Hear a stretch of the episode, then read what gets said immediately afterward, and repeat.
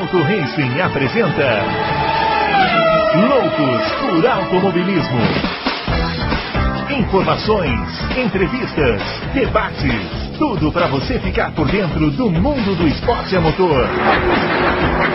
Loucos por Automobilismo está entrando no ar. Muito bem, senhoras e senhores, começando mais um Loucos por Automobilismo edição número 239 do seu podcast favorito de velocidade. Essa semana, semana de Grande Prêmio da França, né? Fórmula 1 de volta depois de um final de semana é, aí de folga, né? Para alguns, trabalho para outros. Mas teve também Fórmula Indy, vamos falar também do GP de Toronto lá. Nós vamos falar bastante aí da expectativa para esse GP da Europa, já chamando o grande Adalto já vai aparecer aqui. E aí, senhor Adalto, o calor na Europa tá forte, né? Mas aqui tá mais ou menos, né? Inverninho meio esquisito. Mandrake esse inverno, né? Seu é. grande Bruno, grande Fabião e grande confraria. Inverninho mandrake, mas eu aproveitei esse final de semana para tirar folga. Hum. Porque a gente não para de trabalhar, né? Quando tem corrida de Fórmula 1, então e agora vai voltar dois finais de semana seguidos, é isso aí. Vamos ver se temos alguma surpresinha agora para a França, né? Ia bem. É isso Sei. aí. É, não é uma pista muito dada a surpresas, né? Mas quem sabe, né? A gente tem que ter é. essa esperança. A esperança é a última que morre, né? Já chamando o Fábio Campos, aparecendo aqui ao lado. E aí, seu Fábio Campos, e a expectativa para esse GP da França? Olá para você, Bruno Aleixo, olá para o nosso Adalto, olá para os nossos fiéis e sempre intensos confrades. É, hoje aqui numa situação de improviso aqui, tá tudo qualidade aqui tá meio para meio resolução, digamos mais baixa, mas eu acho que tá dando para importante é tá dando para gravar aqui para a gente fazer o nosso programa. É, bom, Bruno, eu acho que é uma, assim, é uma corrida que está se despedindo. É muito, é muito provável que ela não volte, porque não tem contrato, porque tem fila de grandes prêmios, porque é um grande prêmio que não atende o que a Liberty quer, né, de colocar corridas em grandes cidades, em centros urbanos, em, lugar, em locais onde ela pode transformar os grandes prêmios em, em verdadeiros eventos. É, então, por essas e outras, ela é uma corrida que nunca, nunca agradou muito. Mequetrefe é, a pista, né, Fábio? É uma pista que tem, se eu não me engano, 167 configurações traçado. Né? Eles poderiam testar algumas coisas diferentes, podiam fazer um ano de um jeito, um ano de outro. Mas é um engessamento, né? Podiam tentar, principalmente depois de 18 e 19, né, que foram as primeiras corridas, podiam tentar fazer alguma mudança. Você tem ali muita configuração de reta que você pode usar, de curvas que você pode colocar. A reta principal pode até puxar para a direita, ao invés de puxar para a esquerda, na reta de largada. Mas é um grande prêmio, né, Bruno Aleixo, que não, nunca, nunca caiu muito no gosto. Tem uma pressão da Fórmula 1, uma pressão que eu diria pode até ser uma pressão apenas, apenas isso. Mas para correr em Nice, que é muito perto de Mônaco, que seria ali uma pressão para colocar Mônaco nos eixos, e enfim, já estariam planejando uma corrida lá. Tem até informação sobre a África do Sul, Bruno se você quiser a gente falar mais um pouquinho aqui. Então é esse calendário que vai se mexendo e vai empurrar a França para fora, deve empurrar também a Bélgica, infelizmente por esses mesmos motivos, embora não o traçado, né? não se compara o traçado de, da, da, França com o da Bélgica. Mas a França é um país que eu acho que merece ter corrida de Fórmula 1, Bruno. Eu acho que a França sair, a gente não pode pensar só na pista, né? Ok, a pista não agrada, mas a França é um lugar, que, é um país que tinha que ter corrida de Fórmula 1, porque é um centro automobilístico e é um país importante. É, tem outras pistas lá para correr, né? Essa pista aí de Manicuso, eu estava hoje vendo um vídeo fui impactado né, por um vídeo de um, uma volta lá do Thierry Boutsen lá em 1990, eu acho, 89 a 90. Não, mas aí é mais. E... Paul Ricard você está falando, né? Paul Ricard, é. E eu estava vendo, é interessante, né? Como pilotagem é um negócio que foi mudando, né, ao longo dos anos, né? Ah, é, se é para melhor ou para pior, aí fica a critério de cada um. Mas o fato é que uma pista como essa é, não, não é mais um desafio piloto. Né? É uma pista com asfalto super liso, com umas áreas de escape enorme. É meio, é uma coisa meio assim insípida e, ino, insípida e inodora, né? É diferente de como era, porque se você é bonito. Se, se, você pegar lá essa, essa pista dos anos 90, que é, o traçado é basicamente o mesmo, com a diferença que tinha a retona, né? É. A Mistral. Com né? a curvona, né? Que fazer então, um você, pé você cravado. O, o Thierry Boutsen andando ali na Cameron Ball, cara, ele vem ali naquela reta a, a, a sei lá quantos, 350 por hora, para fazer aquela curva no final da reta e, e em pé embaixo, né? Bom, o, o desafio tá ali, né? É. é diferente de hoje, né? Hoje aquilo ali vai pé é. embaixo, não é pé embaixo. Então, não sei, eu, eu acho que é uma pista que não atrai mais a atenção como como atraía antigamente. Não sei, acho que não. É, acho que eu concordo que a França merece uma corrida, mas não nessa pista. Acho não, que a, a, é. pista teria que ser diferente. Bom, os nossos twitters estão aparecendo aqui, o meu arroba Bruno 80, o do Adalto arroba é, Adalto Racing e o do Fábio arroba Campus FB. Não se esqueça aí de se inscrever no nosso canal, de é, curtir os conteúdos e apoiar o que a gente faz, que é muito importante. Bom, vamos começar falando então do GP da França, né? Porque está tendo uma onda de calor na Europa, né? E o pessoal está muito preocupado lá, né? Como que vai ser, como que isso vai se refletir na corrida, né? Inclusive a gente entrevistou aqui a Juliane Serassoli na quinta-feira, quem não viu, veja, né? A entrevista está lá no canal, muito boa, e ela falou sobre isso, né? Que está muito calor na Europa e está todo mundo muito preocupado, né? E aí, Adalto, como que pode atrapalhar isso a Fórmula 1? Não, pode atrapalhar primeiro por causa de incêndio, né? O que está tendo de incêndio não é mole. É, na França, bastante, Espanha, tudo. Então, se tiver algum incêndio por ali, já atrapalha tudo, né? Uhum. Porque é muito perigoso. Pode começar um incêndio, sei lá, quinta-feira e não ter corrida por causa disso, entendeu? Se não conseguirem controlar os incêndios. Já morreu um monte de gente Hoje, hoje eu não sei se chegou a fazer, mas a previsão seria o dia mais quente da história da Inglaterra, desde que é medido, né? Desde que é medido, evidente. E bom, meu filho na Alemanha falou que falou que parece Nordeste, entendeu? Ele falou que tá, é um calor infernal, muito seco, né?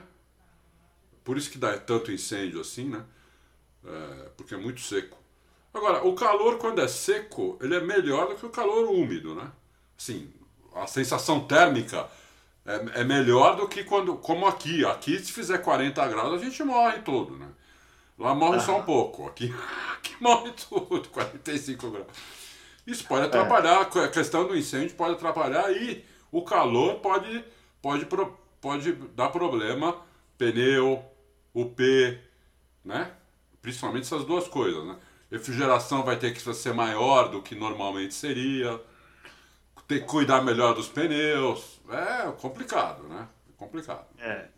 E aí, Fábio Campos, esse calorzão, já pegou um calor assim na Europa, Fábio? Você que, você que é um, um, um andarilho do mundo, vamos por assim dizer. O andarilho atrás da Fórmula 1, né? Melhor, é. melhor colocar. Eu já peguei um na Espanha que foi de, de, de, de, de maio, Barcelona, né? Falando, tô falando corridas, tá, gente? Épocas de corrida. É, que foi, foi, a, foi, foi realmente violento. E um na Bélgica também, no agosto da Bélgica, acho que 2015, eu acho. É, e é impressionante, é impressionante porque é, o calor, esse calor seco, né, Bruno, como vocês estavam falando, ele pode fazer com que a pista chegue a 60 graus. Se ele fizer o asfalto chegar a 60 graus, é, ele, se não for o recorde, vai ser a segunda ou terceira maior. O recorde da Fórmula 1 está por aí de calor de asfalto. Isso varia também, claro, de cada composição de asfalto de uma pista para outra tem asfalto que é mais abrasivo do que o outro, todo mundo sabe disso. Agora, isso pode fazer uma enorme diferença no jogo da corrida. A leitura da corrida, o desenrolar da corrida, a gente acabou de ver o desgaste de pneu decidir a Áustria. Né? O desgaste de uma equipe que não se deu tão bem, com uma pista lavada, uma outra que se deu melhor. Agora a gente vai ter uma pista, se a gente tiver. De, eu estava lendo, Bruno, assim, é, é, de que a temperatura deve cair um pouco para 30 e, e, alguns graus. Quando a temperatura caindo chega a 30, 30 e alguns graus, 30 e alguns graus é algo que a Fórmula 1 já pegou várias vezes.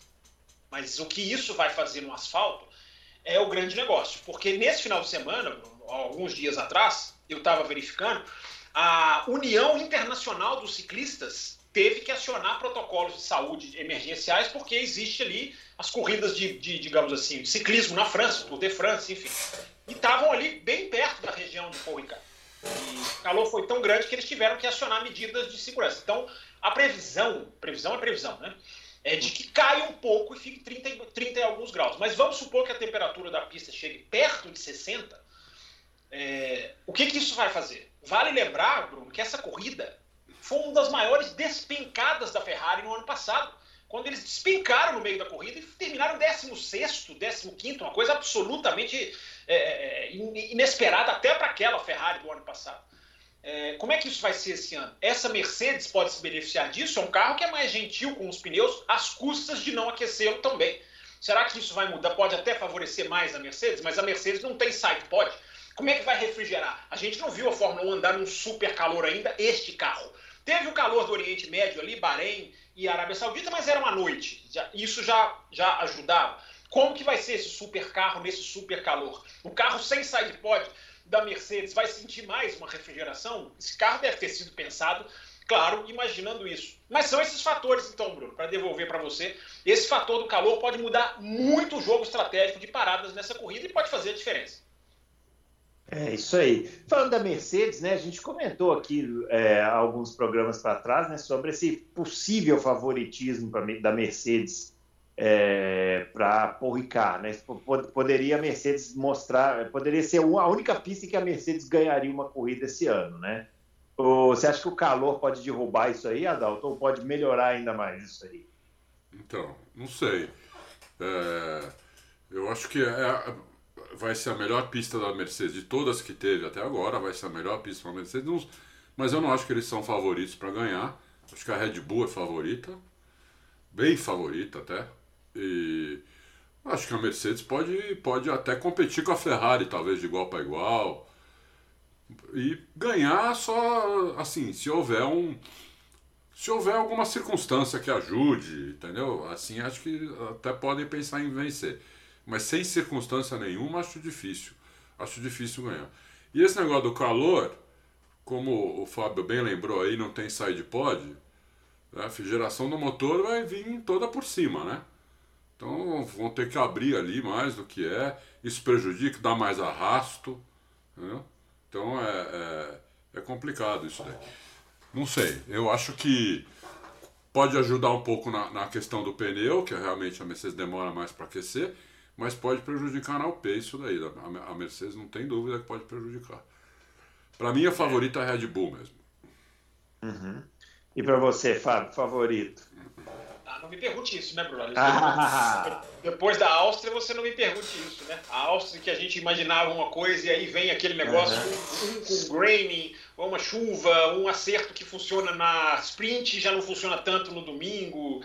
É, eu, se a gente fosse analisar pela lógica, né, a, a, a Red Bull, a Red Bull teria, digamos assim, os parâmetros, porque a Ferrari sofreu lá o ano passado, a Red Bull ganhou o ano passado, tem esses dois lados é uma pista em que o pneu dianteiro é o pneu sensível e as Red Bull, em vias de regra, tem se dado melhor nas pistas em que o dianteiro é o pneu mais sensível, não é o caso da Áustria.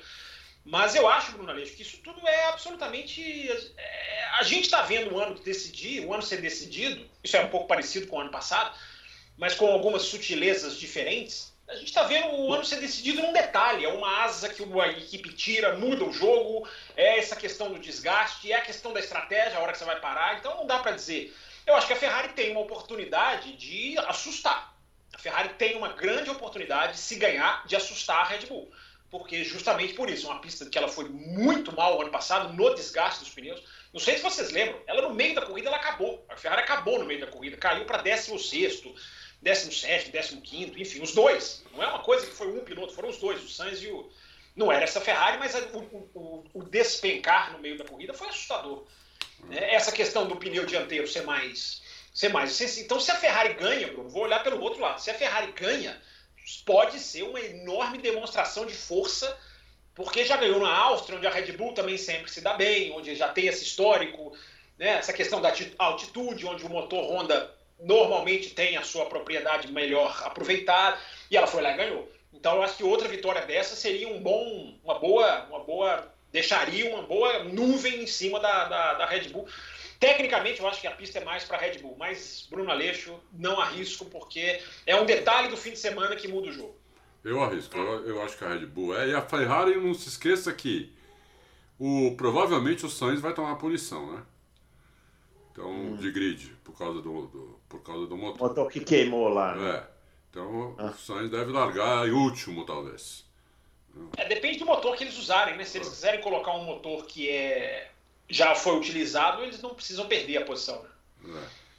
Mas eu acho que eles vão fazer isso aí. Seria, na minha opinião, seria melhor fazer aí do que. É, porque não é uma pista que é difícil de ultrapassar. É, né? é exatamente. Melhor fazer Depois aí. Depois Hungria, né? Depois vem Hungria, Depois, aí é mais difícil. Do que deixar é, para a então. Hungria, entendeu? Então eu acho que eles vão fazer aí.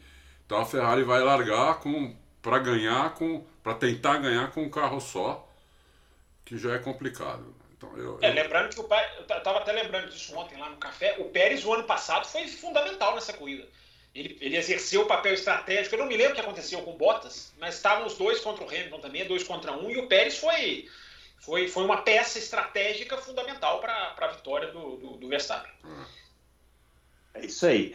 Uh, vamos falar um pouquinho sobre essa questão do assoalho, assoalho flexível tal, porque talvez o pessoal não esteja entendendo muito bem, né? Esse, esse, tudo isso que vai acontecer. Você está entendendo bem, Bruno? Eu não, não estou entendendo nada, né? Na verdade, quando eu falo o pessoal não está entendendo, eu estou falando de mim. Se você aí do outro lado já entendeu tudo, você me desculpe, mas eu vou perguntar aqui para os dois especialistas para pedir para eles me explicarem que porcaria é essa de briga por causa desse assoalho flexível, para a gente entender. Tem a ver com a vibração lá, né? Com o, o purpose ou com o efeito pula-pula, né, que é o jeito que eu prefiro chamar. E aí, Adalto? Hoje o Auto Race publicou um, um, texto bastante detalhado aí sobre o é, assunto. Né? É. Então, é, é, o seguinte, né? Essa, debaixo do assoalho tem uma prancha de madeira, né? que não necessariamente tem que ser de madeira, mas é de madeira. É, que essa prancha que bate no chão, os parafusos dela são de titânio, por isso que sai aquelas faíscas, né? Eles puseram esse parafuso justamente para sair as faíscas, porque madeira não faz faísca. Né? É, e para limitar, é para limitar a altura do carro. Né? Para o uhum. carro não ir raspando no chão o tempo todo. Acontece que os carros até o ano passado, mesmo a Mercedes, que era um carro quase sem reiki, eles tinham, todos eles, um pouquinho de reiki. A parte de trás do carro ficava um pouquinho mais alta que a da frente. Então, por causa disso, a FIA e essa prancha ela tem um desgaste que ela só pode desgastar é, um milímetro, uma coisa assim. Dois. Dois milímetros, é isso, dois milímetros. Você só pode desgastar dois milímetros. Né? E ela só pode ter uma flexão de dois milímetros também. Mas a FIA, porque por causa dos carros, com todos eles com algum reiki, só a parte da frente dessa prancha é que raspava no chão. A parte de trás nem encostava no chão. Então, quando acabava a corrida eles iam medir aquilo, eles só mediam a parte da frente da prancha. Agora, com, hum. com efeito solo, carro, os carros basicamente não tem mais reiki. Né? Então, o que, que algumas equipes fizeram? Em vez de elas terem uma prancha, elas têm, elas têm duas. Elas cortaram a prancha no meio. A, a, a da frente, a da parte da frente, tá lá presa, fixa, né? E a, e, da, e, a, e a de trás eles deixam elas flexionar mais do que os 2 milímetros. Porque aí ela, ela forma uma espécie de um colchão aerodinâmico que ajuda no kick, ajuda no gerenciamento de pneu, ajuda no arrasto, ajuda num monte de coisa. Tudo uhum. pouco. Tô falando de ajuda sim, centésimos de segundo, uma coisa, centésimos a outra. Somar uhum. tudo talvez dê um décimo, um décimo e meio. Mas é um décimo, um décimo e meio, que numa corrida de 50 voltas, né? Dá 5 um, um, segundos, 6 segundos, 7 segundos de diferença. Então, é, o que dizem aí é que a, a, que a Mercedes descobriu, dedou, né? Hum. E aí então a FIA foi lá, mas aí assim, te, se, seria a Ferrari e a Red Bull que estariam fazendo isso. É, e falou, bom, nós vamos passar agora a, a, a porque para você medir isso, você quando, se você medir só a parte da frente, você não precisa levantar o carro.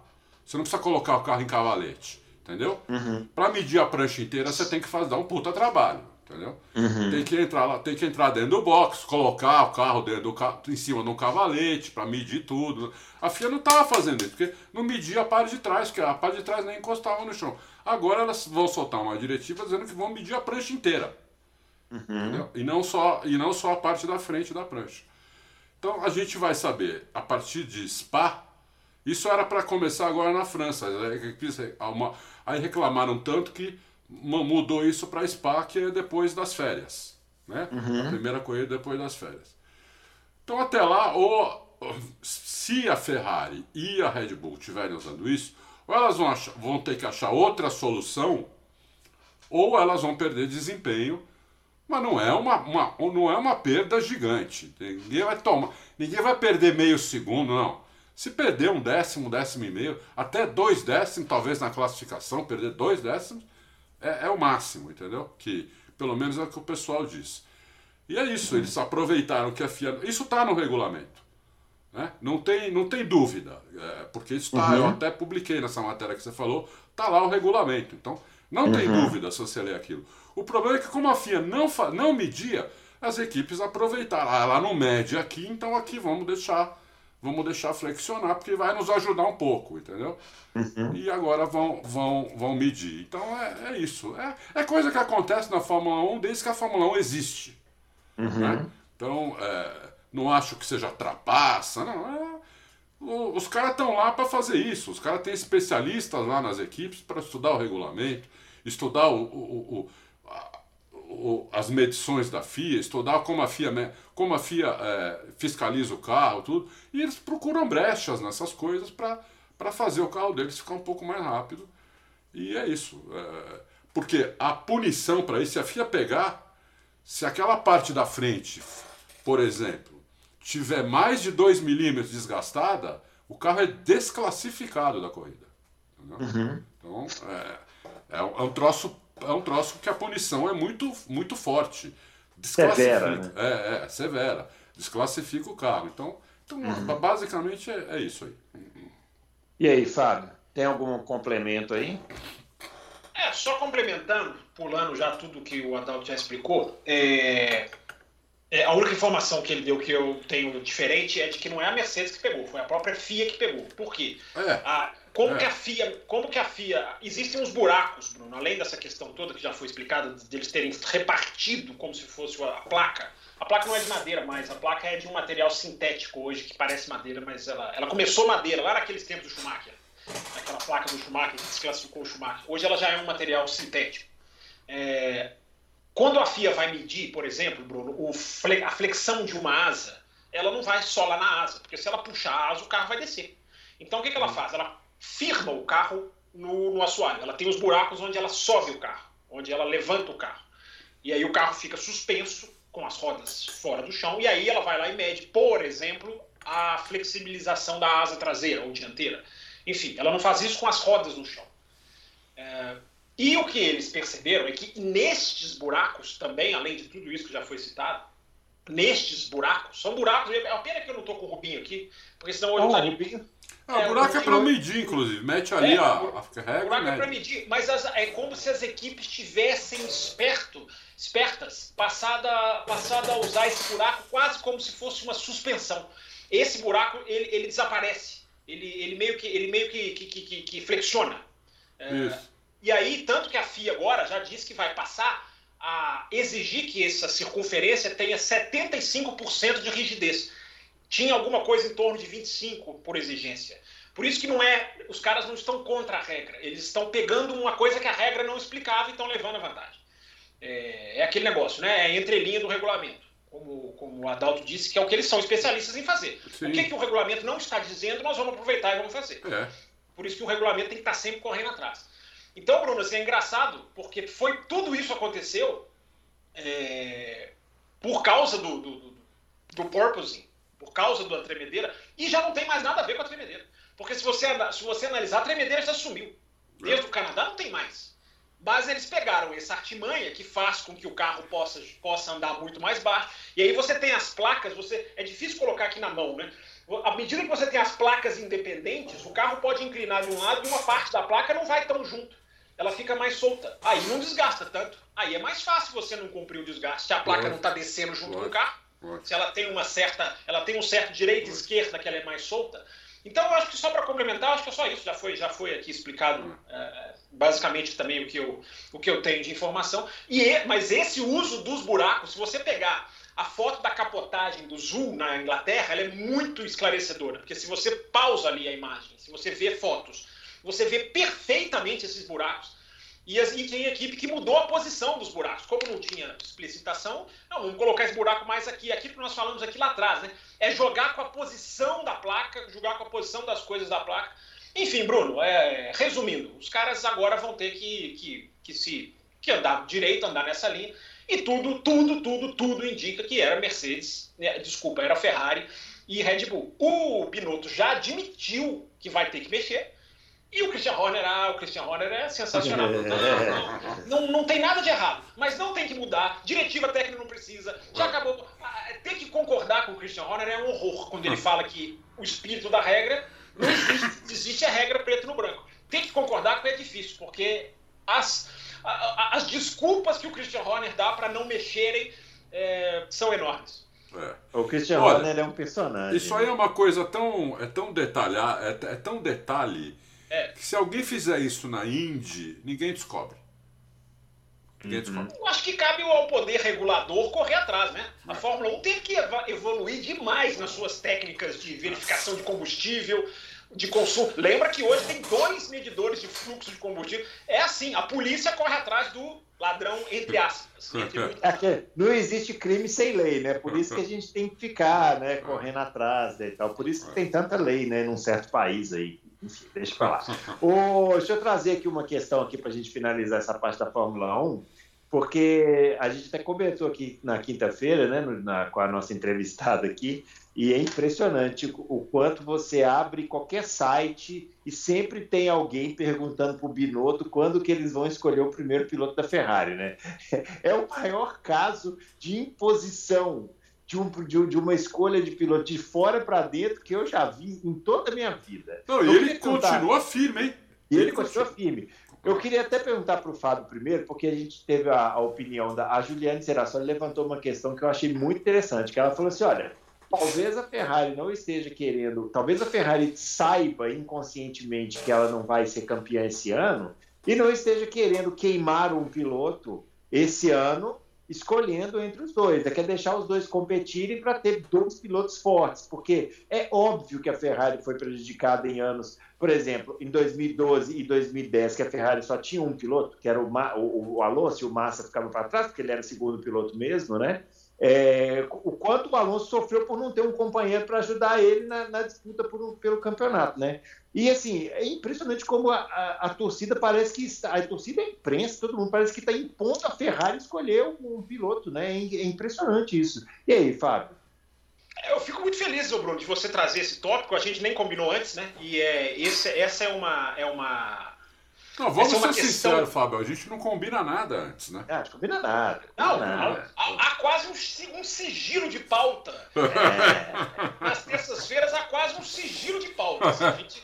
Eu ainda tentei perguntar no, no comecinho do programa, mas vamos falar de quê? Não. Aí eu, a resposta que eu ouvi é, não, vamos ligar o microfone, vamos embora. Vamos Liga embora. aí, vamos embora. Não é. pergunte tanto. Mas eu tenho batido muito nessa tecla, fico feliz que essa, essa discussão tenha vindo para cá também, porque acho que o ouvinte do Loucos é, é, um ouvinte que tem a capacidade de entender essa discussão, claro, vai, vão aparecer uns ali que vão, vão podem não entender, mas a grande maioria entende, né?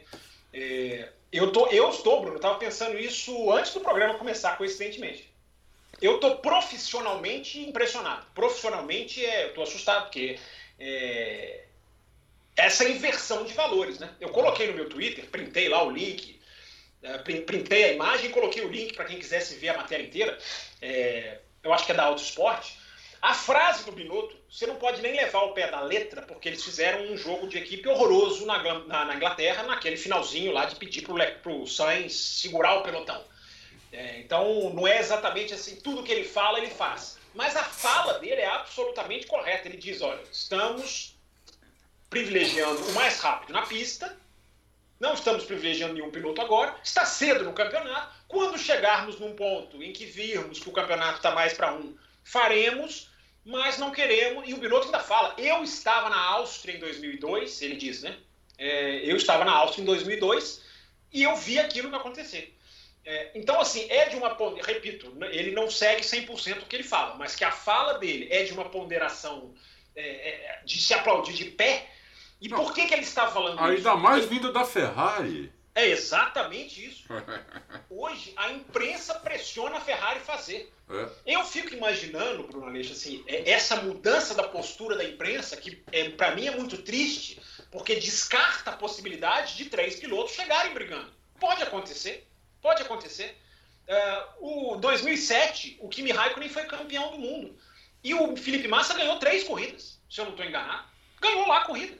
Então, um piloto ganhar, um piloto se dar bem numa prova, não é o fim do campeonato do outro. Só acontece isso porque nós entramos numa era, nós todos, torcida, imprensa, a própria Fórmula 1, nós entramos numa era da maximização de pontos. Nós não entramos na pista para correr. Nós entramos na pista para maximizar ponto. Ah, mas aí e... já está exagerado, hein? Eu concordo em maximizar ponto, mas aí já está exagerado. É. Eu a gente não está nem na metade do campeonato. Quantos é. pontos o Leclerc tem a mais que o Sainz? É o que eu estou dizendo.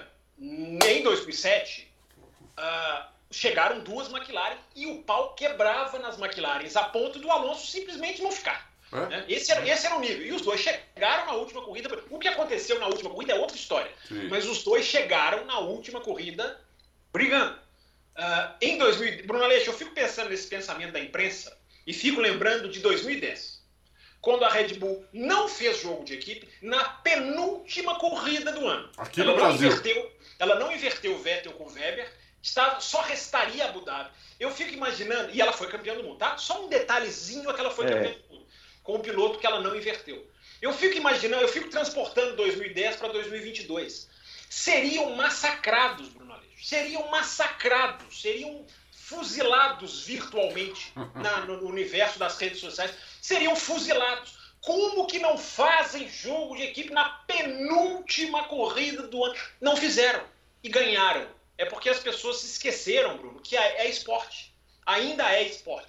Ah, Fábio, você aposta que o Sainz vai ser mais rápido que o Leclerc? Não aposto, nunca apostei. Nem quando o Sainz foi contratado pela Ferrari. Mas isso é diferente de tirar do Sainz a chance de desenvolver o seu trabalho. Isso que vocês falaram aí, dessa questão da, da, da teoria da Serrazoli, que é uma teoria que tem sentido, é, é o grande prêmio da Áustria na sprint. Ah, os dois brigando ali e a imprensa vociferando contra a Ferrari que não coloca ordem na casa. Era, é 876 a pontuação da sprint. Aí o camarada vai lá no meu Twitter dizer que não, não tem jeito de deixar. Olha que absurdo! Ou seja, o, o, o, a pessoa que pensa assim, o cidadão que abraça esse tipo de, de, de, de raciocínio, é, ele, ele, ele prefere, eu até anotei a pontuação aqui, é, ele preferia, para ele, a briga não se justificaria, porque ficaria 207 a 171 naquele momento. Sem a briga ficou 208 a 170. Por isso o cara se revolta. O cara acha que se jogou o campeonato fora não se jogou. Bom, mas esse cara deve estar lá escutando agora, deve estar pensando assim, é mesmo, porque se ficar faltando dois pontos no final do campeonato, a câmera, vai, né? É, eu, eu sempre respondo para essas pessoas assim, me diga um campeão do mundo que só foi campeão do mundo porque fez jogo de equipe. É. Na era moderna. Porque alguém vai falar que o Fanjo trocou de carro lá e nós vamos ver a pontuação, se valeu... Não, mas, me, mas mesmo isso não se justifica, porque eu acho o seguinte, mesmo que fosse, mesmo que tiver, mesmo que a gente ache um exemplo, eu acho que não justifica, porque é o seguinte: eu acho que uh, o pessoal confunde muito com futebol. Né? Automobilismo é um esporte para você curtir o esporte. Lógico, todo mundo pode ter preferências de pilotos, de equipe, mas se você assistir Fórmula 1 como você vê futebol, então eu, no futebol eu torço para o Corinthians, não importa. No, então, no, na, na Fórmula 1 eu vou torcer para o Verstappen. Não importa. O, quero que o Verstappen ganhe e pronto. Quero que ele ganhe todas as corridas, companheiro de equipe saia da frente. Se você for assistir automobilismo assim, você tá, eu acho que você está assistindo errado o automobilismo. Entendeu? Porque é, é, é, já futebol já é quase assim, né? Precisa curtir o negócio, entendeu? Precisa curtir as disputas. Não tem só um piloto bom, tem vários, tem várias equipes com chances de ganhar, entendeu? Então, e, e, olha, e tem que ter uma, uma, uma coisa que não é previsível, tem que ter imprevisibilidade. Se você, se tá um piloto mais lento na frente do mais rápido, isso é uma imprevisibilidade. Se a equipe vai acaba com isso, você sempre vai saber o que vai acontecer, entendeu? Fica chato o negócio, entendeu? Então curte então, o esporte, mas, pô. Mas isso, mas isso, eu acho que isso vai um pouco além de torcida. É, porque, porque a imprensa está fazendo. É, então, é, é porque a imprensa, e, e, me preocupa essa cabeça de muitos jornalistas que, que cobrem Fórmula 1 e tal, de trocar a competição pelo resultado, que para ele não faz a menor diferença. Não, mas o, jornalista, o jornalista também torce, esse é o problema. Meu. Não, então, mas o, o cara que está dentro da equipe, eu até entendo o cara que está lá dentro da equipe fazer uma reunião e falar, olha, aqui nós temos que fazer esses pontos e tal, a gente vai ficar contra porque a gente quer ver a competição, mas, né, Fórmula 1 envolve muita grana e tal, né, a, a entrada das montadoras também trouxe uma questão corporativa para a Fórmula 1, que é, que é muito complicada e tal. Mas você vê alguns comentários de repórteres que são de cabeça de empresa. A gente que já trabalhou, eu já trabalhei em empresa, todo mundo que já trabalhou em empresa sabe que você senta numa reunião, o tipo de pensamento corporativo é o que domina, mas ali é uma empresa. Na Fórmula 1, como tem as equipes que são empresas, também está tendo esse pensamento, mas por parte da imprensa, que é, um, é, meio, é meio bizarro. Assim, é um né? empobrecimento né? da qualidade do espetáculo exigido pela imprensa, né, Bruno? Eu gosto de dizer, é, é o jornalista, hoje tem, eu já vi. É o jornalista uhum. que vê o cara. As pessoas gostam de comparar com o futebol. É engraçado, porque teve um que veio lá no meu Twitter e falou assim: Não, mas tem que privilegiar. Só quando uma equipe de futebol tem um pênalti, quem bate é o melhor batedor. É, assim, eu contei até 10 olhei para é. olhei, o céu e pedi é. forças. Porque os futebol ganham todos. Na é. Fórmula 1, não ganham todos. A Fórmula 1 é um campeonato de pilotos. A equipe está lá trabalhando, ela vai lucrar, ela vai fazer o cara campeão. Mas o campeonato, o cara entra na pista, ele tem. É aquela história, Bruno: tem jogo de equipe e jogo de equipe. Tem o jogo de equipe da Ferrari na Inglaterra. Na hora que o Hamilton está se aproximando, os caras vão lá e mandam o Sainz deixar o Leclerc passar. Ele deixa e nem, ele nem contesta.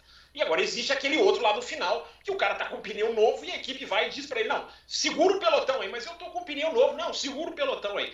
E o cara vai lá, desobedece e ganha. Hoje em dia, Bruno, tem jornalista de futebol, última comparação com o futebol, que o cara vê um jogador fazer um gol driblando cinco e o comentário do jornalista é: porra, mas ninguém fez a falta. Então, assim, esse, esse é o nível, esse é o nível da ah. imprensa atual. Ah. Eu, eu acompanho muito a imprensa inglesa, acho que a Dalton acompanha também. É, se fossem os italianos, os italianos eu relevo, porque a, a mídia italiana ela é adoentada pelo é. resultadismo de querer ver a Ferrari campeã. Agora, na hora que eu vejo é, o Andrew Benson, o Scott Mitchell, o, o enfim, o, o Koloninsky, os jornalistas ingleses defendendo a ordem de equipe da Ferrari, eu penso há um empobrecimento da, da análise crítica. Um empobrecimento da análise crítica. Porque, eu repito, é raro. Mas três pilotos podem chegar disputando um título mundial. E é delicioso quando isso acontece. Não estou falando que vai acontecer. Não estou falando que Leclerc é, é, não é mais rápido que Sainz, que Verstappen não vai destruir o Pérez no braço. Não estou tirando nada disso. Mas imprevistos acontecem. É, Chegamos na metade do campeonato, o Sainz tinha até pouco tempo 11 pontos a menos do Leclerc. Se ele fez metade do campeonato com isso, com todos os sinões e asteriscos, asteriscos por que, ele não pode fazer outra metade, chegar lá faltando 11, 12, 13, 15 pontos e, e brigar pelo título? É a matematização que me incomoda, Bruno Aleixo. É a era que nós estamos vivendo, que para mim é impressionante. É, eu também estou bem impressionado com isso, porque, de novo, é de fora para dentro, né? A gente se acostumou a ver de dentro para fora, vindo das equipes e, e impondo para a torcida. Agora é de fora para dentro. Porra, você vê, assim? você, Vocês você não escolher o, o segundo piloto? Porra, não. É que, eu, tá, sabe o que contribuiu também para isso? As redes sociais. Os jornalistas todos têm, têm rede social, tem Instagram, tem Twitter, tem Facebook. Lá eles veem que a maioria da torcida tá puta, quer que faça jogo de equipe. Eles começam, sei lá, a querer agradar, não sei o que que é, entendeu? Então eles também entram nessa onda. É um absurdo isso, entendeu? É um sempre absurdo. Lembrando, e sempre lembrando que a gente comentou aqui. É, na, na, na, corrida de, da Inglaterra, se a Ferrari faz jogo de equipe lá, ela perde a corrida. O Sim. Sainz salvou. Se o Sainz, Sainz salvou. Obedecesse. É, o Sainz salvou a equipe. É. É, se o Sainz obedecesse, eles é perderiam a corrida. É seriam engolidos. É uma pena. Agora tem também aí uma, uma, uma uma briga aí, né? Que o Hamilton deixou o Leclerc passar na curva Copse lá em Silverstone. Que, que, que foi. O mérito parece que é do Hamilton. Quando não é, o mérito é do Leclerc. Ah, naquela ultrapassagem por fora? Aquela ultrapassagem por fora na Copse, que com, com o Verstappen deu batida e com, e com o Leclerc não deu. Quer dizer, as pessoas não, não conseguem nem entender a dinâmica de uma curva entendeu? É. De uma disputa. Entendeu? Não, o que, que o Leclerc fez de diferente? É. Ele não, o Hamilton não levantou o pé. Lógico que não. O Hamilton não levantou o pé. Entendeu? Os caras colocam foto errada, colocam a foto da batida do Hamilton e a foto do contra, contra o Leclerc já está na, na, na, na, tangência e a foto da batida com, com o Verstappen está 15 metros antes. Quer dizer, então é, o pessoal precisa entender um pouco mais. A Fórmula 1 é detalhe, é detalhe. Não tem lá nenhuma equipe um segundo mais rápida que a outra, dois segundos mais. Não, é detalhe. Eles brigam por décimos de segundo, entendeu? Então é. você tem que entender o porquê que esses décimos, às vezes centésimos de segundo, fazem diferença. Né? Então é, é, é, precisa entender, entendeu? Senão, é. senão você fica vendo lá que nem um bobo. Que nem eu assisti um campeonato, sei lá, de, de, de beisebol, que eu não, não, gosto, não entendo nada, e depois ir lá na internet e começar a xingar os caras, entendeu? Troço que eu não entendo, Mora, entendeu? Porra. Ô, Adalto, eu já eu falei aqui na época das Olimpíadas, eu não sei se eu falei para vocês aqui no ar ou fora do ar. Se a vela fosse um esporte realmente brasileiro, nacional, porque o Brasil tem título, mas ninguém assiste, ninguém é, quer saber de. É, é. Se a vela fosse um esporte popular, massificado, passasse todo domingo, você não tenha dúvida que o cara na casa dele ia falar, mas como é que pega esse vento aqui desse? Como é que, como é que não pega um outro vento? Como é que vai aqui nessa, pra esse lado? Mas e o vento? Tá... Você pode ter certeza que o cara chegaria nesse ponto. Agora, só para terminar esse assunto, você sabe que né, agora você, você foi, você, você colocou aqui, agora eu vou largar o osso. É, eu, eu fico sempre pensando assim para onde a gente está indo, né? Porque a gente começou é, com, digamos assim, o jogo de equipe da Ferrari na Áustria em 2002. Eu sei que não foi a primeira ordem de equipe, mas ali a explosão. Aí a teve... mãe, né? Eu chamo aquilo ali de a mãe das ordens de equipe. Boa, boa, gostei, gostei. Vou, é. vou, vou, copiar essa aí. A mãe da... eu, eu chamo aquilo ali de 11 de setembro do automobilismo. Porque, guardadas as devidas proporções, é um atentado contra o esporte que mudou a cobertura da imprensa para sempre. Como o 11 de setembro mudou sobre o assunto. Então eu gosto de chamar sempre pedindo licença, porque evidentemente, né? Tem que fazer uma licença, porque uma, uma coisa é muito mais Depois grave. Depois que o Fábio acabar, eu quero contar uma historinha também. É, aí, é, então, Bruno, uh, a gente começou ali, a coisa começou a ser muito mais discutida, a coisa começou a ser popularizada, começaram a surgir os narradores. Não, isso é normal, não, isso acontece, não adianta brigar contra isso. Aí e a gente vai num estado de metamorfose. Né? A gente está chegando num ponto em que é hoje é isso que a gente está. A imprensa pede. É, hoje, 2007, a Ferrari seria massacrada. Hoje, porque o Massa ganhou três corridas. Uh, hoje, 2010, a Red Bull seria apedrejada. Eu fico pensando qual é o próximo passo, Bruno, e fico preocupado. Para mim, o próximo passo pode ser, eu tenho medo que chegue a ser, da imprensa pedir para a equipe contratar um segundo piloto cordeiro. Esse é o passo seguinte. Esse é para onde nós estamos caminhando. No dia que a Mercedes contratar um Russell e Hamilton, as pessoas, hum, mas não vai dar certo, cara. Os, é caras, os caras vão brigar, não vai dar certo. Era melhor ter contratado o Bottas, deixa o Bottas, cara. Entendeu? Era melhor ter contratado o Latifi. É, é, eu temo que a gente chegue lá. Porque na escalada de conformismo e a baixa. É, uma das frases que eu aprendi no meu curso de jornalismo, que eu nunca mais esqueço, né? Se acostumar com o baixo nível é uma das piores, um dos piores hábitos que o ser humano pode ter.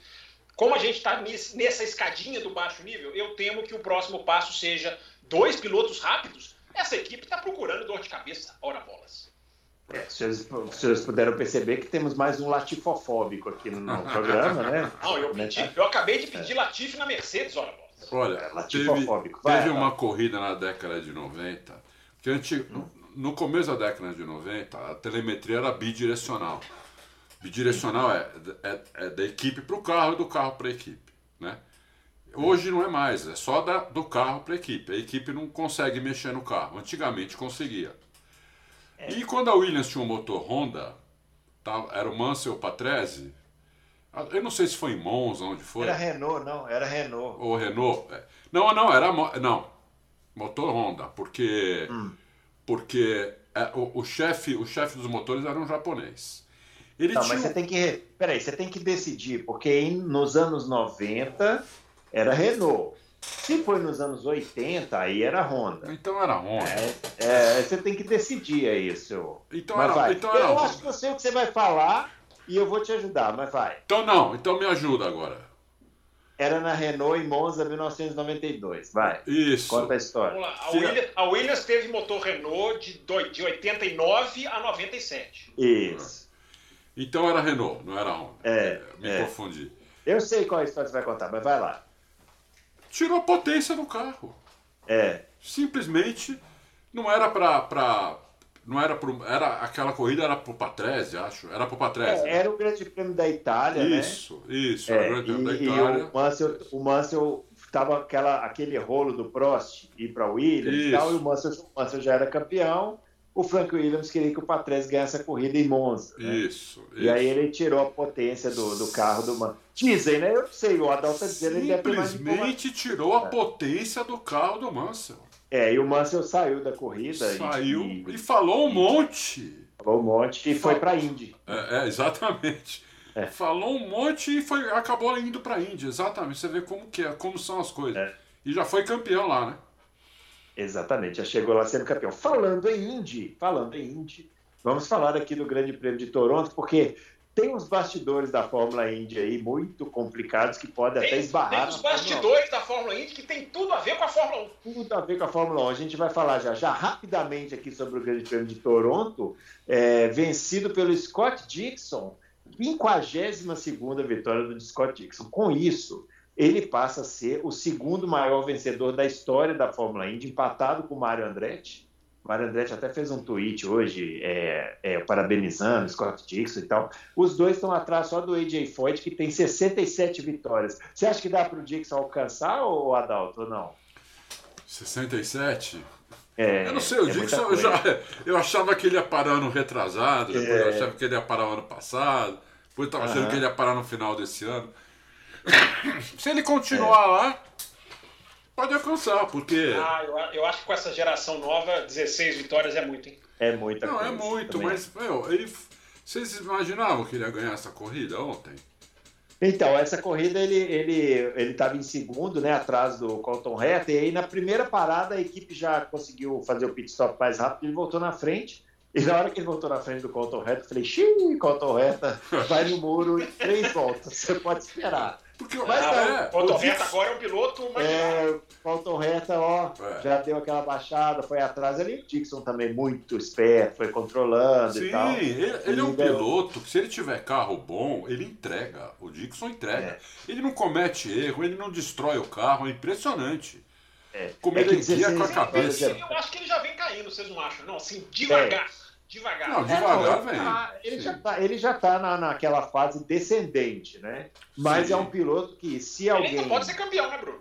É, pode, pode ser campeão. Se alguém bobear, ele vai lá e ganha. É Ganha. que, assim, como na Fórmula Indy são todos carros iguais, é difícil você imaginar que ele vai. Eu, eu acho difícil ele conseguir aí essas 16 vitórias para chegar no AJ Foyt. Impossível não é, porque nada é impossível, né? Ah. Mas é, é difícil sim, porque é praticamente um campeonato inteiro de, de vitórias. É, né, o da campeonato Fórmula. inteiro, é.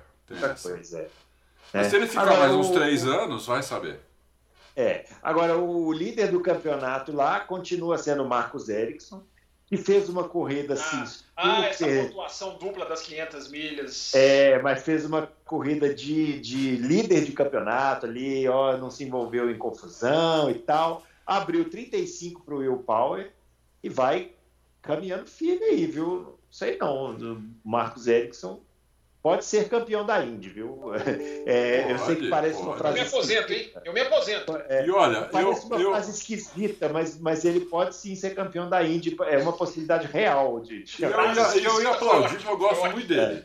Eu, eu gosto muito dele. É um dos caras mais, um dos pilotos mais simpáticos com os quais eu já conversei da É Fórmula mais 1. simpático. Ah, mas aí, nós vamos, nós vamos aplaudir o É, cara ser sim, campeão Quando ele estava na é, Fórmula é. 1. Não, é, não, mas assim, como pessoa eu, exemplo, gosto dele. Muito gente dele boa. ser sueco, né? Eu tenho a predileção pelos suecos e das culturas suecas e tal, todos Eu sabem. acho, é, você Ah. gosta das bandas suecas. E bandas suecas me agradam bastante. Só antes- Mas. Antes do Adalto complementar, só É. queria dizer o seguinte: eu acho vocês dois muito simpáticos, mas se vocês dois liderassem o campeonato da Indy, eu pararia. Eu me aposentaria. Eu me aposentaria.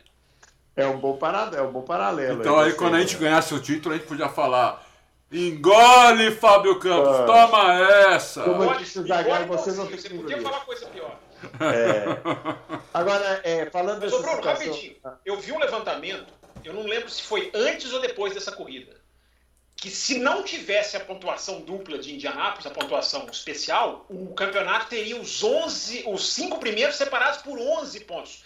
Tudo bem, isso não é uma regra. Muitas vezes o campeonato pode ser ajudado por uma pontuação maior de Spa, que, de Spa, é. não, desculpa, de, de, de Anápolis. Que eu, é, que eu até não estou dizendo aqui que é uma aberração, como foi Abu Dhabi na Fórmula 1, porque as 500 milhas são maiores, são uma grande corrida, é um desafio muito maior. Então eu não estou nem dizendo que está errado, mas se não tivesse a pontuação dobrada, esse ano, eu não me lembro se é antes ou depois de Toronto, mas teriam cinco primeiros separados por 11 pontos.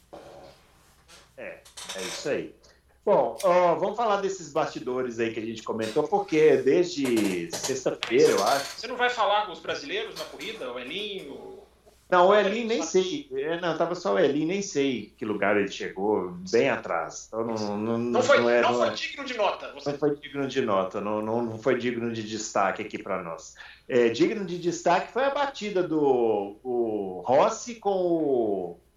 O rapaz, o Rossi com o nossa, falhou aqui a memória. Você que viu a corrida, você que se viu, você que viu. Falhou a memória. Eu vou, eu vou procurar aqui, vou falar, mas foi o piloto que veio por dentro, naquela curva que sempre dá batida. Sempre dá batida em Toronto, que é aquela curva depois do retão, ele veio por dentro, escapou de traseiro e jogou Sim. o Rossi na parede. vou lembrar aqui. Enquanto vocês comentam a situação do Alex falou, né? Que na sexta-feira, eu acho, ou na quinta, não sei. Não, na, na verdade, na terça, na terça. Ele foi anunciado pela McLaren Aí veio o Chip Ganassi, ficou muito bravo, falou que ele tinha contrato com a equipe do Chip Ganassi. Aí ele pegou e falou assim que não, que ele é contratado do Chip Ganassi, que vai cumprir. E aí criou-se toda uma celeuma que poderia ele nem correr essa corrida, que poderiam chamar o Tony Canaan para o lugar dele. Enfim, uma confusão danada. E o fato é que a McLaren está contratando todo mundo e todo mundo está achando que vai para o lugar do Ricardo. E até agora isso não se resolveu, não é isso? E aí, Fábio Campos, e essa situação? É, pois é, Bruno, é uma situação que lembra aquela do Button. Você lembra que o Button tinha um contrato com a, com a Williams, com a BAR?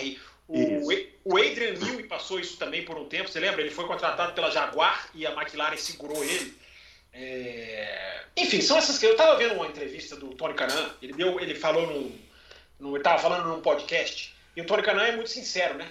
É, e o Tony Canan falou, olha, eu não posso discutir o contrato que eu de um outro piloto eu tenho um contrato com a Ganassi, nem o meu contrato eu posso discutir. Mas aí o Tony Canan é aquela coisa, né? Ele fala bem, sabe falar, sabe se comunicar. Ele disse que normalmente na Indy, Bruno, existe assim, um momento que você tem a cláusula de opção de renovação por parte de uma equipe. O Tony Canan até falou, ou é 12 de junho ou é 12 de julho, que bate exatamente o 12 de julho, bate exatamente a terça-feira passada, é, ou a quinta-feira passada, enfim, a semana passada. É, e o Tony Khan estava falando, normalmente há esse padrão em que uma equipe tem o direito de exercer a opção. E aí o Tony Canan fala, eu não sei se alguém se precipitou. Ou a McLaren anunciou antes da Ganassi usar a sua opção, ou a Ganassi disse que ia usar a opção, mas o Palu, o Palu já tinha comunicado a equipe, isso o Palu falou, já tinha comunicado a equipe que não queria ficar. Esse é um embrólio, Bruno. Esse é um embrólio que, assim, não vou aqui querer adivinhar quem está certo, o que vai acontecer, quem tem razão. A única coisa que eu posso dizer, Bruno, e eu estou falando isso nos últimos dias, até no Twitter, é a McLaren hoje é uma potência automobilística mundial. A McLaren hoje, ao estar na Fórmula 1, na Fórmula Indy, na Fórmula E, que muitos não gostam, mas é um campeonato mundial respeitado, onde ela vai assumir o ano que vem a vaga da Mercedes, Mercedes correu, McLaren vai assumir. Uh, e não tem o piloto anunciado ainda. Uh, hoje a McLaren é uma cadeira altamente atrativa, por isso que você falou brincando, Bruno, mas, é, mas existe isso de verdade. Quem assina com a McLaren hoje sente o cheiro da Fórmula 1. Tem uma porta aberta para a Fórmula 1. Você vai testar o carro. O Palu já falou, eu vou testar o carro. e mais, e mais, na minha opinião, na minha opinião, o piloto da Indy hoje que mais se, adequa, se, se adequaria mais rápido a um Fórmula 1 é esse aí. Alex sim, ele, sim, ele ganhou a Super Fórmula japonesa, Adalto, que não é brincadeira, é um campeonato de Fórmula respeitado. Super é, rápida. Ele ganhou a corrida de GP3, ou seja, até a base da Fórmula 1 ele já tem ali um degrau. É. Ele é uma ligação com os Estados Unidos, apesar de ser espanhol. Ele vai, esse ele virasse piloto, ele atrairia a atenção do mercado americano, mesmo Sim. sem ser americano. É, repito, por causa dessa ligação de ser. Ele é o atual campeão da Indy. Sim. Um cara para sair da Indy do atual campeão da Indy, para sair da Ganassi, que é sempre favorita, que foi quem deu a ele a chance da vida dele, uh, é, para ir para a McLaren, evidente, me parece evidente, que o cara está sentindo o cheiro de Fórmula 1. Sim. Ainda mais, ainda mais quando ele anuncia que ele vai testar o carro. E a McLaren já testou o Patrício Ward, a McLaren já testou o Hamilton. Até porque, Fábio, na, na Indy, a Ganassi é melhor que a McLaren. Sim, sim. Entendeu? Sim. Na Indy. É uma é... cadeira mais garantida, né? É. Mas o cara, na hora que ele assina hoje, ele pode ir para a Fórmula E, que não é, não duvidem de mim, gente, é um campeonato que os pilotos querem ir. Tem muito piloto uh, bom indo para lá, já foi para lá. Uh, ele pode ir para a Fórmula Indy, pode ficar na Fórmula Indy, onde a McLaren brigou pelo título ano passado. Concordo, ainda não é a Ganassi, vai demorar para ser. Mas já é uma equipe que está ali fazendo barulho dentro e fora da pista. É. Então, Bruno, a lição que eu tiro de tudo isso é essa. É... Hoje, a hoje a McLaren virou uma cadeira altamente sedutora porque ela, ela consegue fazer comercialmente esse intercâmbio que para ela pode ser fantástico. Ela pode ganhar tecnicamente, porque ela pode achar um piloto e puxar, e ela pode ganhar muito comercialmente, atingindo o mercado dos Estados Unidos, que é onde o Zac Brown quer. O Zac Brown quer fazer da McLaren uma equipe com um pezinho nos Estados Unidos. Isso é uma coisa fantástica para a Fórmula 1, inclusive. Aliás, a Fórmula 1 deveria incentivar isso, né? aceitando uma certa equipe que também está na Indy, também está na Fórmula E. Mas, enfim, esse é outro, esse assunto para outros 500. O que acerta na Fórmula 1, Bruno, é que o Ricardo vem e solta um comunicado, justamente nessa semana, evidentemente não é coincidência. O Ricardo solta um comunicado dizendo: não vou a lugar nenhum, vou ficar aqui. Porque tem muito jornalista inglês, Bruno, que, que diz que a opção, aquele negócio, né? Você assina por três anos, mas, é, mas depois do segundo tem a opção de desfazer. É, uh, tem muita gente apontando que essa opção é do Ricardo, não é da McLaren. Claro que a McLaren pode pagar lá suas multas, o Ricardo tem um salário altíssimo. Uh, mas na hora que o Ricardo vem e fala, eu não vou sair. Se vocês quiserem, vocês me tirem, é para mim uma, uma indireta, super direta para a equipe. Ó, tá bom, vocês estão trazendo, contratando, testa o Hertha, contrata o Palu na mesma semana, eu não vou exercer a cláusula, talvez que vocês queiram que eu exerça. Eu vou ficar. Então, Bruno, a ver o que vai acontecer. É. Porque o Ricardo, só... precisa, o Ricardo precisa pontuar para a McLaren, porque a Alpine chegou na McLaren. A Alpine encostou uhum. e o Ricardo não está pontuando. Só falando em McLaren, o piloto que, eu, que falhou a memória aqui foi o Félix Rosenquist da McLaren, que bateu com o Alexander, Rossi na, o Alexander Rossi na corrida. Eu estou sentindo, não sei se o Adalto e você, Fábio, concordam, eu acho que o, o, o, Ricardo não fica na McLaren ano que vem. Acho que a McLaren vai, vai, vai pagar o que tiver que pagar e ficar livre, até porque, dependendo do que ela conseguir aí de negociação com o piloto, se for o Palou ou qualquer outro, só que ela vai ganhar aí com essa questão do mercado americano já paga, já, já o, o, o, investimento já se paga. É. Então, eu acho Bruno, que... o Palou tem superlicença, o Hertha não tem. É, então. É. O Palou eu, tem. O Palou é campeão da Indy, o campeão da Indy tem uh -huh. a superlicença. Continuando uh -huh. nesse mesmo assunto, eu li um relato de um, de um repórter que eu acompanho razoavelmente do Indianapolis Star, o jornal chama Indianapolis Star, que ele foi lá é, ver o teste do. do. do é. Uhum. Do Hertha. Do Hertha, na, lá na McLaren. Ele não me pareceu nada impressionado, viu? Sei.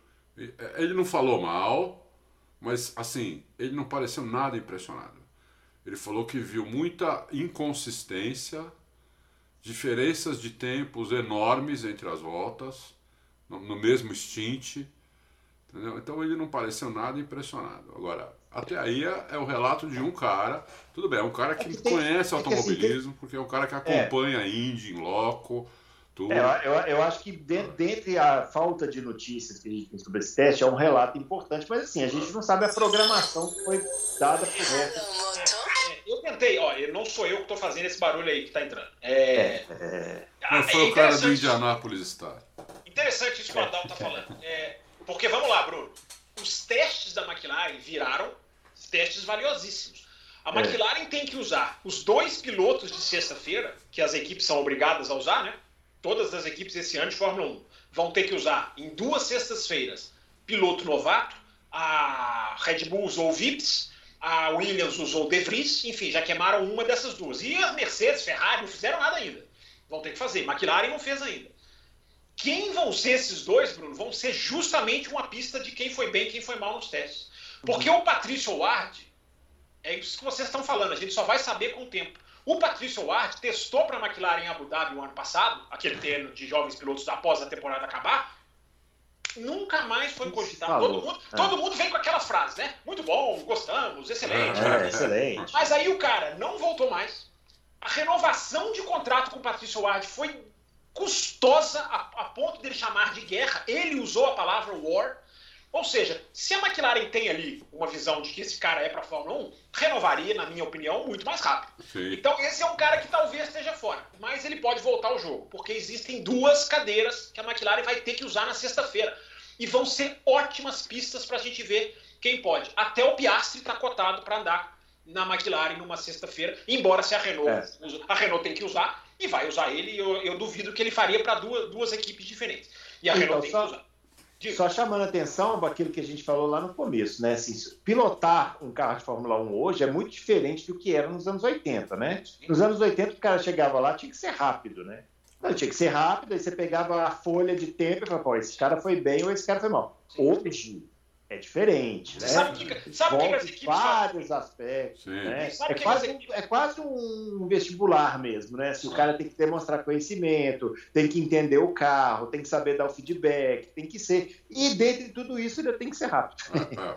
Bruno, o Gary Anderson, que é um engenheiro, sabe tudo, né? Pelos tempos de Jordan, ele diz: hoje em dia, o que, que as equipes fazem? Mudam o acerto do carro e não contam para o piloto. Ah. Ele tem que voltar para o box e dizer: vocês mexeram nisso, nisso e nisso. É fantástico. Isso. É fantástico. fantástico. É igual simulador de piloto de avião, né? Quando tá fazendo aquelas provas lá. É isso aí.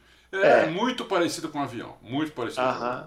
Agora, Bruno, eu ainda acho que o Ricardo fica no ano que vem. Eu tenho essa sensação. Ah, eu concordo com você, é difícil. Se ele fizer o que ele fez em Inglaterra e Áustria, aí realmente é, eu, eu, acho que para ele ficar para ele ficar teria que ser uma virada assim impressionante. Teria que fazer um, uma segunda parte de campeonato absurda. Aí pode ser mas se for desse jeito eu eu hoje se eu tivesse que apostar hoje o, o cheiro que eu tô sentindo é cheiro de não fica. É, é, é. Mas é opinião pode né? acontecer. É pode acontecer. Pode acontecer. Eu, é, é porque eu estava falando sobre isso na quinta-feira passada não é engraçado porque a gente não tem um clima ruim na McLaren, a gente não lê, não lê sobre um é. clima é. ruim na McLaren.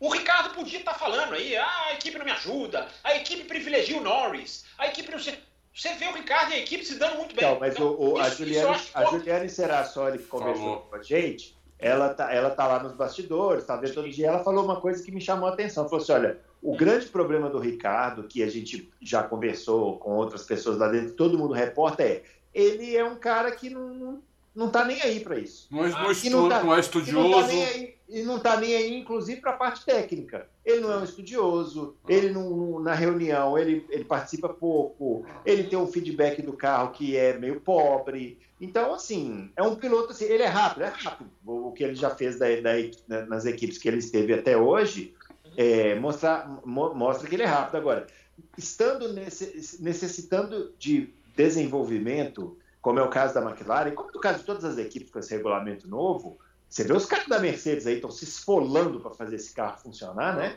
O Ricardo não é esse cara, entendeu? E aí eu acho que. E, e, e o Ricardo não, não, entende, não entende o carro com, os, com esses pneus que não pode frear esterçando. Ele não entende isso. isso. É, ela falou isso. É, ele não entende isso. Isso aí já dá para ver na câmera on-board que ele não entende isso, cara. É, é uma coisa instintiva dele, sei lá, entendeu?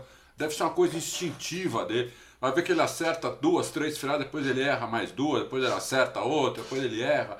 Deve ser isso, entendeu? Porque não, é, ele não pode frear estressando o volante. É. É isso aí. É, pode, ser, pode ser uma coisa que pesa a favor, pra, a favor de trocar. É. Eu vi uma declaração, só estando na equipe para saber, né? Eu vi uma declaração do é. Norris que foi até interessante. Ele falou assim: Cara, eu tô vendo o sofrimento dele, mas eu ainda aprendo muita coisa que ele faz. Né? Eu ainda puxo muita coisa que ele faz e uso. Né? Então, enfim, é, é, difícil, mas eu, eu repito o que eu falei, Bruno. Eu acho que se ele fizer a Áustria e Inglaterra o resto do ano, aí realmente não tem como segurar. Não tem como. É. É isso aí, pessoal. Então, finalizando esse Loucos para Automobilismo dessa semana, a gente volta na quinta-feira. É, eu não sei, eu tenho que perguntar, porque da outra vez era, foi também foi super. Vai ter entrevista, ou Adalto? Vamos de perguntas e respostas. Vamos nas perguntas e respostas. Ah, então você quer fazer uma pergunta aqui para o Loucos para Automobilismo. As coisas aqui são decididas assim. Vocês pensam que isso é uma encenação? É. Não é encenação, não. As coisas aqui são assim. A gente fica sabendo no ar o que vai acontecer. É. Mas tendo pelo copo meio cheio é bom também, né? Que assim, surpresas sempre são agradáveis. É, né? lógico. Muito bem, pessoal. A gente vai finalizando então esse Loucos para Automobilismo. Voltamos na quinta-feira com a edição 240. Um grande abraço para todo mundo e até a próxima. Valeu!